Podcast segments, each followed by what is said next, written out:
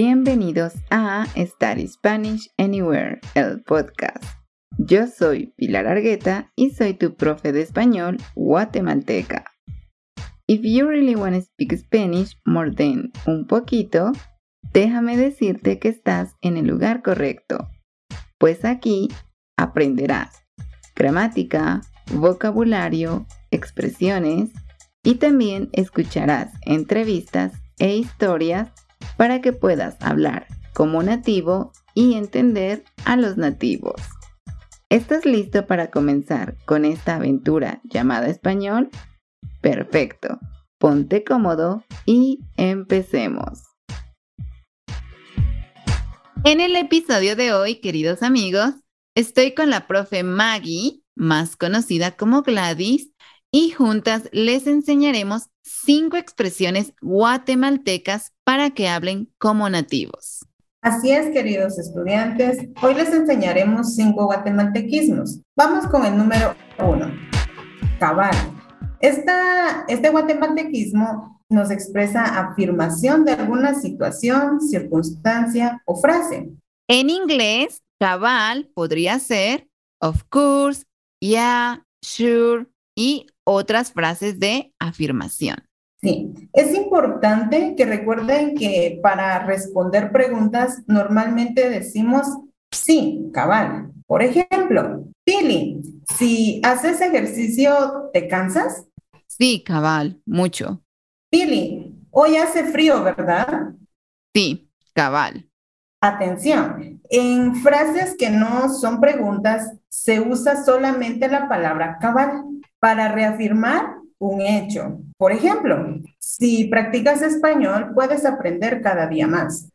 Cabal. Los verbos ser y estar son muy difíciles en general.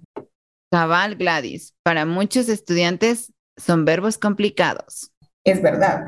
Eh, también utilizamos eh, el guatemaltequismo cabal, que nos ayuda más que nada a expresar peso o medida que es algo exacto. Por ejemplo, cuando vamos a una tienda o a algún lugar a comprar algo, en la tienda siempre dan algo exacto. Por ejemplo, en la tienda me dieron una libra de carne cabal. Y cuando yo pregunto el precio de alguna cosa, las cosas generalmente tienen un precio y yo digo, son cinco quetzales cabales. También eh, cabal nos expresa excelencia. Por ejemplo, para decirle a una persona, eh, Juan es un hombre cabal. Así es, Gladys. Muy buenos usos. Esta palabra cabal la utilizamos, chicos, de tres formas diferentes. Así que recuerden que puede ser ya, sure, right y para responder preguntas o para reafirmar algo. Pero también recuerden que puede utilizarse para expresar exacto o completo, ¿sí? Sería un sinónimo de exactly y en el número 3 expresa que alguien es excelente en algo, así como nos lo explicó Gladys. Así que recuerden utilizar mucho esta palabra si quieren sonar como guatemaltecos. Guatemaltequismo número 2, casacas. Esto significa dos cosas. La primera es coquetear. To flirt o flirting with words. Por ejemplo, algunos chicos casaquean a muchas chicas. O algunos chicos coquetean con palabras a muchas chicas. Chris casaquea con las chicas en el bar. O Chris coquetea con las chicas en el bar. Siempre que salimos, mi hermana casaquea con los chicos. O Siempre que salimos, mi hermana coquetea con los chicos. Y el uso dos, decir mentiras. Pedro dice muchas casacas. O Pedro dice muchas mentiras. Siempre que hablo con Miriam, me dice solo casacas. O siempre que hablo con Miriam, me dice muchas mentiras. Y como buen guatemalteco, podríamos decir, solo casaca sos vos. El solo casaca sos vos en inglés sería como, ah, you always say lies. Como, ah, siempre dices mentiras. Pero los guatemaltecos siempre decimos esta frase que Gladys mencionó. Solo casaca sos vos. Muy bien, Gladys, buen ejemplo. Muy bien. Guatemaltequismo número 3. Tener clavos significa tener problemas. Por ejemplo, Julio tiene clavos con algunos amigos por una chica. O Julio tiene problemas con algunos amigos por una chica. Tengo clavos en mi casa, no sé qué hacer. O también podemos decir, tengo problemas en mi casa, no sé qué hacer. Ayer tuve un clavo con mi jefe. O ayer tuve un problema con mi jefe. Exacto, Pili. Entonces, también utilizamos para expresar exclamaciones. Entonces podemos decir. Ay, Gladys, perdí mil quetzales de mi papá. Ay, Dios santo, qué clavo, Pili. Muy bien. Siguiente. Ay, Gladys, ayer me caí y quebré mi celular. Ay, qué clavo, Pili, tiene que comprar otro. Sí, qué clavo, me dolió mucho. Muy bien, Gladys.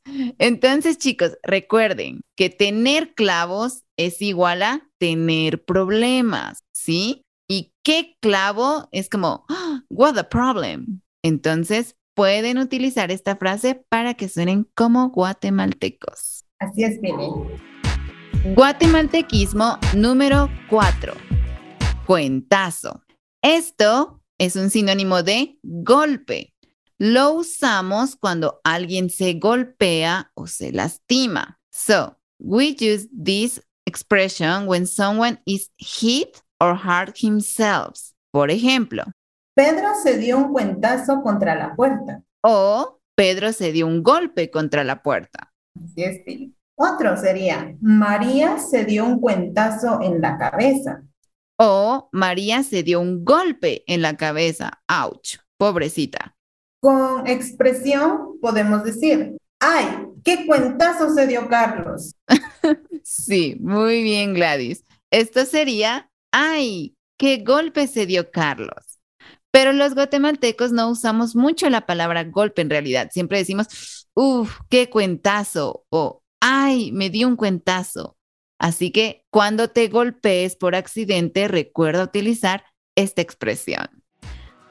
Ahora vamos con el guatemaltequismo número 5, el último de esta lección.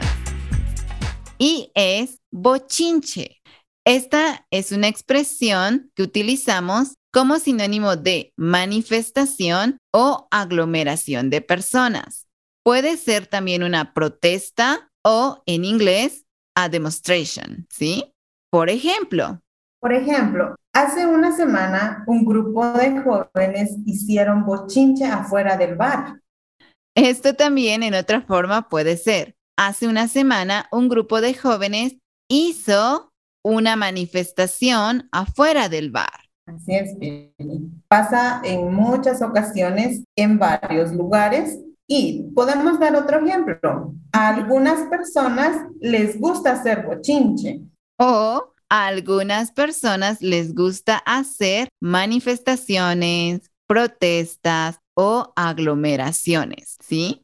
La palabra bochinche eh, no necesariamente es para una protesta, una manifestación con un propósito justo. A veces es solo crear problemas en, en grupo, ¿sí? Entonces hay que, hay que tener cuidado con esta palabra, pero sí, se puede utilizar como manifestación o protesta. Ahora los invito a que ustedes vayan a nuestra página en Instagram o nos envíen un correo con sus ejemplos utilizando estas expresiones para que suenen como guatemaltecos. Así que Gladys y yo vamos a estar muy contentas si ustedes nos envían sus ejemplos y vamos a estar compartiéndolos eh, en, en algunas de nuestras redes sociales. Así que espero que hayan disfrutado de estas cinco expresiones guatemaltecas o de estos cinco guatemaltequismos y nos vemos en el próximo episodio del podcast. Y si quieres seguir aprendiendo español, Puedes encontrarme en Instagram, YouTube, Facebook y TikTok como Study Spanish Anywhere. Ahí comparto contenido que te ayudará a seguir mejorando tu español. Nos vemos en el próximo episodio y espero que tengas una linda semana.